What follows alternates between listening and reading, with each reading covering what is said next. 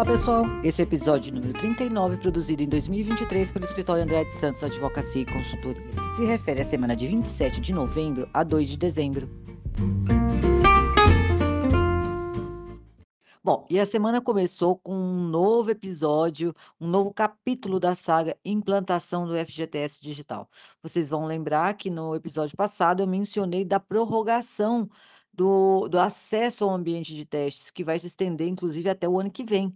Eh, Foi uma notícia muito bem-vinda. Mas também nessa semana, no começo dela, nós tivemos a divulgação da interrupção do acesso por conta de uma parada técnica para a implantação de uma nova versão aí desse FGTS digital. O fato é que do dia 27 ao dia 3 de dezembro, 27 de novembro a 3 de dezembro, ou seja, uma semana inteira, a iniciar na segunda e finalizar no domingo, esta semana ninguém pô- pôde acessar o ambiente de teste do FGTS digital. A expectativa é que a partir do dia 4 de dezembro, ou seja, segunda-feira próxima, nós tenhamos aí a oportunidade de continuar o uso desse, dessa ferramenta que em breve vai se tornar oficial.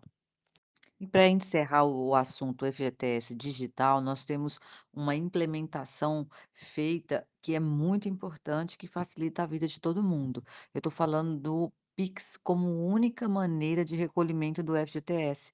Sim, o pagamento do FGTS digital só vai acontecer, só acontece de maneira através desse sistema de pagamento, Pix, e não haverá outro, né? É, é importante destacar que eh, não haverá custo nenhum para nenhum tipo de trabalhador, nenhuma eh, instituição bancária ou, ou similar pode cobrar para que o empregador faça esses pagamentos através da, da rede, tá, pessoal? É, ele é, é totalmente gratuito, tá? Eh, e vai poder ser feito o pagamento como todo Pix, né? Em qualquer hora do dia ou da noite, vale 24 horas, dias de semana, finais de semana, feriados. Somente no dia do vencimento é que há um pequena restrição, uma re- pequena restrição de horário, porque a partir das 22 horas e 59 minutos do dia do vencimento do FGTS não se pode fazer mais o Pix, né? Então, a partir da, da, da, da hora de número 23 até a zero hora daquele dia, não se consegue pagar, mas é só no dia do vencimento, tá? Os dias anteriores e posteriores, a qualquer hora, pode ser feito o pagamento do FGTS digital via Pix. Que, ressalto, vai ser a única forma de pagamento. Não tem como emitir o boleto e ir eh, eh, no banco fazer tentar outro tipo de transação que não seja através do Pix. Informação importante também está contida no ato declaratório executivo da Receita Federal número 13, publicado essa semana, mais precisamente na terça-feira. Esse ato declaratório, ele explica e e dispensa de em definitivo, a apresentação de guia de recolhimento de FGTS e e da de INSS, a conhecida GFIP, em relação a a às contribuições, né, de dessas naturezas, ah, por conta de reclamatória trabalhista. Vocês se lembram, não é novidade, e e já foi até prorrogado o aí o início dessa vigência de, eh eh, inserção no e-social das, hã, das reclamatórias trabalhistas que vão redundar em pagamento do INSS e do FGTS. Nós tivemos uma prorrogação, mas de fato, a partir de primeiro de outubro de 2023, ou seja, né, do 1 mês, 2 meses atrás, esse essa norma entrou em vigor, essa obrigação começou a funcionar, então todas as sentenças condenatórias ou de homologação de acordo na Justiça do Trabalho, a partir de primeiro de outubro, todas elas que gerarem uma obrigação de recolhimento de INSS ou de FGTS, todas precisam ir para o e-social. E esse ato declaratório é muito importante, porque ele esclarece como que isso acontece, como que se deve fazer o registro. Ele informa, por exemplo, que o INSS, né, as contribuições previdenciárias dessas decisões, eh que se refiram a fatos geradores, eh, que que têm como período de apuração o mês de dezembro de 2008, 2008, pre prestem bem atenção. Eles já devem ser escriturados no e-social a a partir, eh, a partir de desse mês no evento S2500. e declaradas ou confessadas na DCTF-Web, no evento S2501. A a a própria DCTF-Web vai gerar daí uma DARF com o pagamento dessa dessa dívida. Então veja bem, você não falou em que era em outubro de 2023, por que que tá falando agora em dezembro de 2008? Por quê? Nós temos N reclamatórios, não são mui muito poucas, são muitas mesmo, em que se falam de vínculos, de discussões que estão aí sendo arrastadas, né, na Justiça do Trabalho e que podem sim, v refletir uma realidade, um vínculo de emprego lá do ano de 2008. Então, tudo aquilo que se que se referir, for men fizer menção a vínculo de emprego que gere obrigação de recolher INSS e FGTS de dezembro de 2008, 2008, não confunda com 2018, é 2008 mesmo, tá? De dezembro de 2008 em diante, ou seja, janeiro de 2009 e assim por diante, até os dias de hoje, já vão ser tudo pelo E-social. De novembro de 2008 pra trás, aí sim vai permanecer utilizando a GPS, e até o próprio ato declaratório informa qual é o código que se deve usar. Muito bem, voltando aqui, né, à nossa realidade atual, que é já o registro da reclamatória trabalhista no E-social, eu lembro que caso seja necessário um um eventual parcelamento dessas contribuições previdenciárias, veja, se você eu imagino que mesmo que seja um salário baixo, se o empregador tá devendo algo lá, mens que se refira ao ano de 2008, 2009, enfim, eh, 2010, há mais de 10 anos atrás, eh, pode ter certeza que o valor não vai ser pouco não, vai ser razoável, mesmo que o salário do empregado seja pequeno. E aí a o próprio ato declaratório diz que é possível o parcelamento e e é possível solicitar esse parcelamento, tá?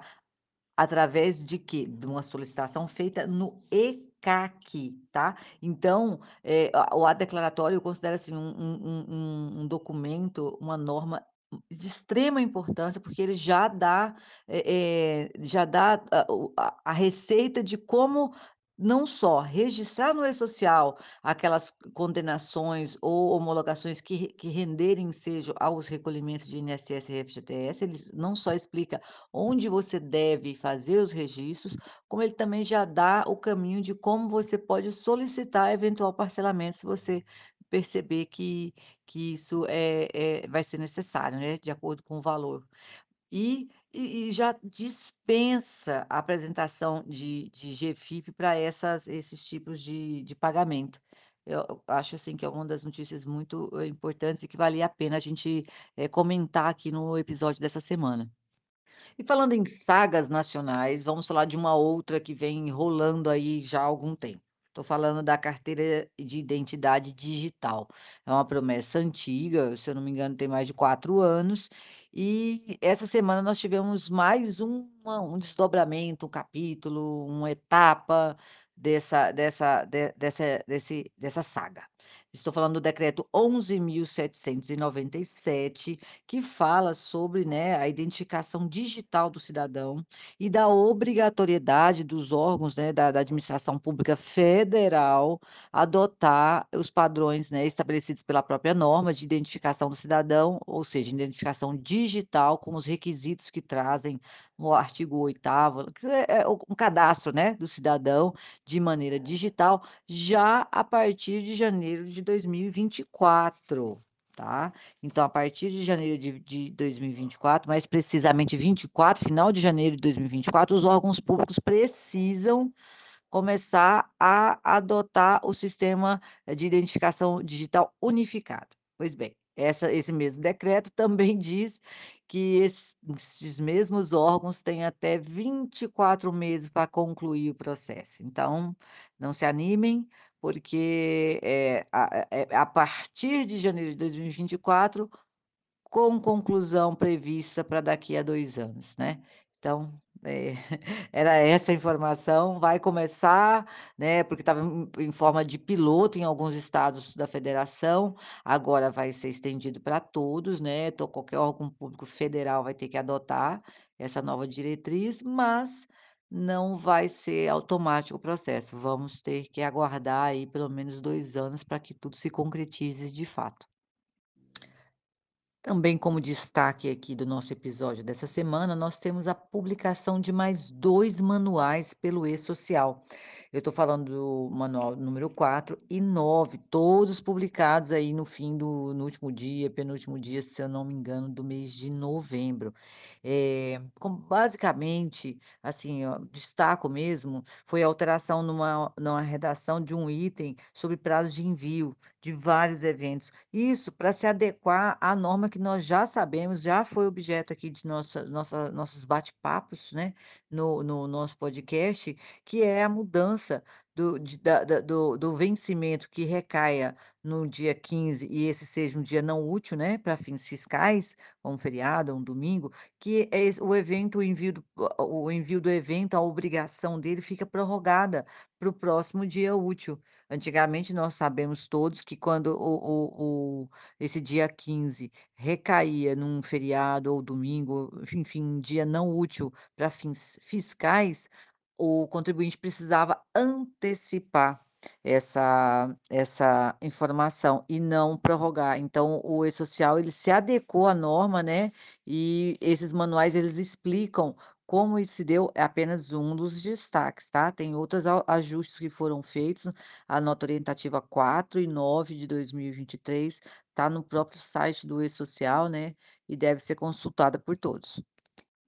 Bom, uma notícia que não é boa para quem está aguardando a decisão do STF sobre a chamada revisão da vida toda de aposentadorias, aquela que permite que mesmo aquelas pessoas que já pediram, já entraram com pedido de aposentadoria, possam rever, ah, ah, os critérios adotados, né, eh, e que possam utilizar todos as contribuições feitas para fins de, eh, aumentar naturalmente, né, ah, eh, a o valor do benefício recebido. Então, eh, essa essa situação ela está sendo a eh, julgada pelo STF já há algum tempo, né, e a decisão, hã, final, né, o julgamento final estava previsto para essa semana que passou, essa semana que nós estamos falando aqui do nosso episódio, mas infelizmente nessa sexta-feira, o ministro Alexandre de Moraes pediu, ah, vistas do processo. Isso significa que ele é é é interrompida a decisão, né, e fica aguardando a devolução da de dos autos, né, para julgamento, para plenária. E essa devolução não tem data fixa para acontecer, mas, por outro lado, nós temos uma mudanças nas nas regras do do STF, que não permite mais que nenhum ministro fique com um processo ou, né, com vistas por período superior a 90 dias. Então, é um alívio, né, porque nós temos processos que nós já falamos aqui, eh, no podcast, que está 18 anos, 20 anos aguardando decisão e que foi colocado em pauta, foi julgado, né. E então esse pelo menos, assim, eh, a gente fi fica quem está aguardando fica chateado por não ver um desfecho como estava planejado, mas também não tem aquela, eh, assim, tipo, vai esperar para a vida toda, né, pelo menos 90 dias aí a gente sabe que ele vai ter que voltar, e salvo se algum outro ministro pedir vistas, mas se não, em em no máximo, no máximo, é o prazo fatal, 90 dias ele volta a ser julgado. Bom, essa semana também nós tivemos o prazo fatal, o último prazo pagamento da primeira parcela do 13º salário. Nós sabemos que o a primeira parcela, ela pode ser paga ao longo do ano inteiro, mas ela tem um prazo fatal para acontecer, e isso foi dia 30 de novembro de 2023. Então, a primeira parcela, ela precisou ter sido paga até essa data, tá. Então quem não pagou já está atrasado, é melhor cumprir o compromisso o quanto antes, até porque, a partir de 1º de dezembro, começa o prazo de vencimento da segunda e última parcela, e esse é bem mais curtinho, né. Esse só vai até 20 de dezembro, então não há como prorrogar o pagamento da segunda parcela. Lembrando que a primeira, ela pode ser paga ao longo do ano todo, desde que previamente combinado, e também nas férias do trabalhador, desde que solicitado por ele. Tá. Então, eh, fiquem muito muito atentos, porque agora o prazo pra segunda e última parcela é somente até 20 de dezembro. Mas alguns perguntarão: "Eh, nós temos pagamentos acontecendo no mês de janeiro". Esse pagamento do mês de janeiro é somente para verbas, eh, verbas, eh que são variáveis e que, eh, es não não tinha como serem apuradas até o dia 20 de dezembro, porque elas justamente aconteceram nesse período, né, de primeiro a 30 de dezembro. Aí se paga uma diferença no mês de janeiro, mas é só isso e fiquem muito atentos, porque o prazo de pagamento da segunda parcela do eh, do 13º salário é 20 de dezembro. Nessa data, todo o 13º do ano de 2023 precisa estar integralizado. Bom, e eu vou encerrar o episódio da semana com a notícia que eu considero a mais importante e que, curiosamente, não recebeu muita divulgação aí pelos órgãos de imprensa. Não entendi por quê, mas aqui nosso episódio vai se dedicar aí, a a sua parte final, a falar sobre isso. E eu já peço até desculpas a quem estava esperando aí mais um capítulo do do resumo do Congresso de Direito do Trabalho Rural, mas é o que eu vou divulgar agora, o que eu vou informar agora, eu acho que ele tem mais relevância e como ele vai impactar profundamente nas relações de trabalho, eu acho assim que já precisa eh, ser comentado, falado e principalmente providências precisam ser tomadas de acordo, eh, diante do que se apresenta. Vou falar para vocês de uma portaria que foi publicada na quarta-feira pelo Ministério da Saúde. Eu estou falando da portaria 1999 de 2023, que incluiu mais de 160 novas patologias relacionadas ao trabalho. Sim, é uma atualização, né, que pre promove e altera, ajusta, inclui mais 165 itens, 165 CIDs, Código Internacional de Doenças, e atribui a estes CIDs a alguma atividade, exposição a no ambiente de trabalho.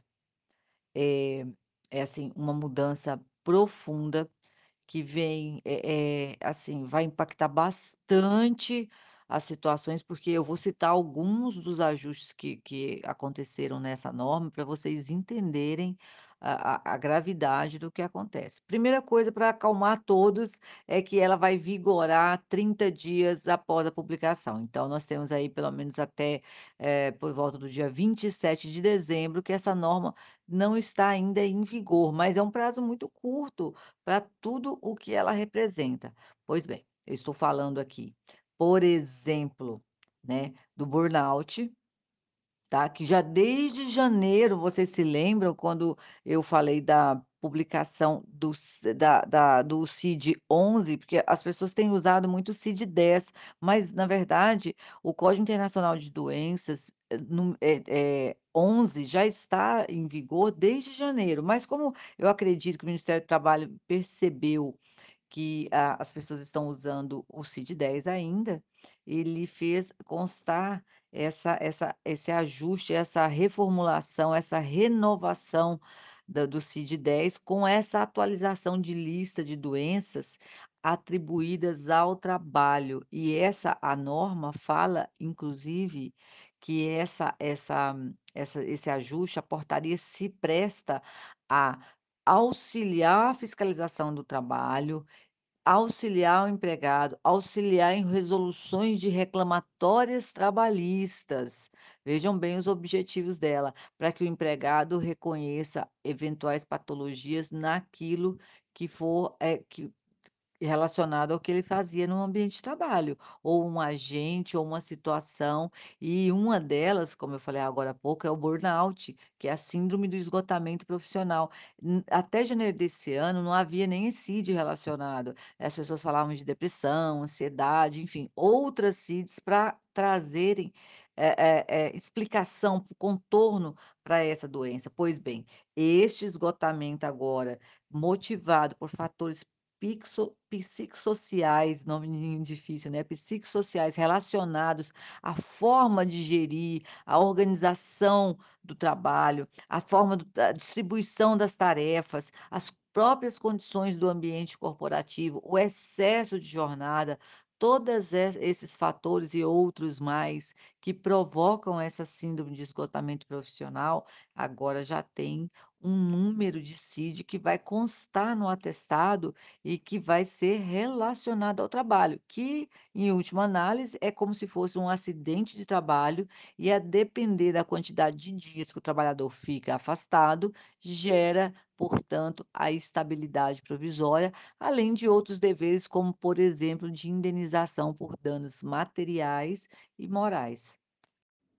Pois bem, é uma atualização necessária, porque a última lista, né, que de de doenças relacionadas ao trabalho foi publicada em 1999. Quer dizer, faz muito tempo que o governo não edita uma norma atualizando e relacionando determinados CIDs às relações ao ambiente de trabalho, às condições de trabalho, aos riscos ambientais do trabalho.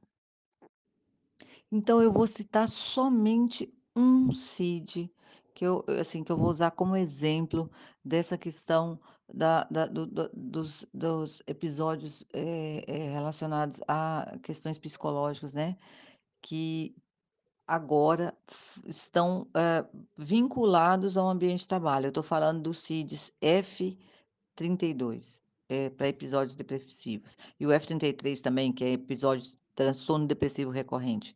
Olha só, pessoal, olha a relação para qual o risco? Fatores psicossociais relacionados à gestão organizacional e/ou contexto da organização do trabalho e/ou características das relações sociais no trabalho, ou conteúdo e/ou no caso, né, sempre vocês vão considerar que é eh, unidos, né, e, este e aquele, ou um apenas, né, conteúdo das tarefas do trabalho, condições do ambiente de trabalho, interação pessoa-tarefa, jornada de trabalho, violência ou assédio moral, sexual no trabalho, discriminação no trabalho, risco de morte, trauma no trabalho, tá. Todas essas questões, ah, quer querem mais? Só o CID F33, além de tudo que eu falei para vocês, então eu estou falando do CID F33, trantro transtorno depressivo recorrente, tá lá acrescido, sabe o quê? Agrotóxicos, né, no ambiente de trabalho. É um fator de possível depressão recorrente, ah, o uso de ah, o trabalhar com a com o o agroquímico.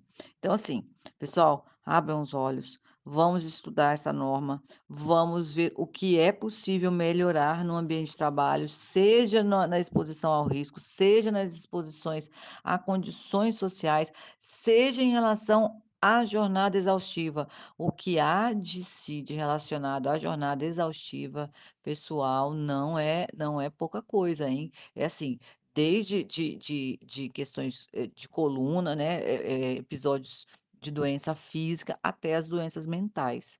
Então eu eu, assim, eu realmente considero um um uma das notícias mais importantes até do ano, eu vou ser mais eu vou mais além, eu acho que essa portaria, ela é uma das mais importantes do ano, no sentido do do estudo, da necessidade de se debruçar sobre ela e efetivamente, eh, os setores de saúde e segurança e a a alta direção de todas as organizações realmente se dedicarem a estudar, aprender e movimentar, criar ações que realmente melhorem as condições de trabalho, porque daqui para frente vai vir, eh eh, vai vir chumbo grosso. Desculpa a expressão, é antiga e e talvez nem seja adequada, mas, eh, nós teremos aí, eh, tanto do poder, a né, de fiscalizatório, quanto das relações pessoais, quanto dos sindicatos, nós vamos ter muita movimentação relacionadas a essa portaria 1999, prestem atenção nela, trabalhem sobre ela, aprendam e e e modifiquem, eh eh, atitudes, situações, condições, equipamentos, ambientes de trabalho, porque essa portaria realmente ela ela ela vai mudar muito, eh, as relações de trabalho e principalmente, eh, as patologias, né. as pessoas têm ficado cada vez mais doentes e agora a conta parece que vai chegar para o empregador.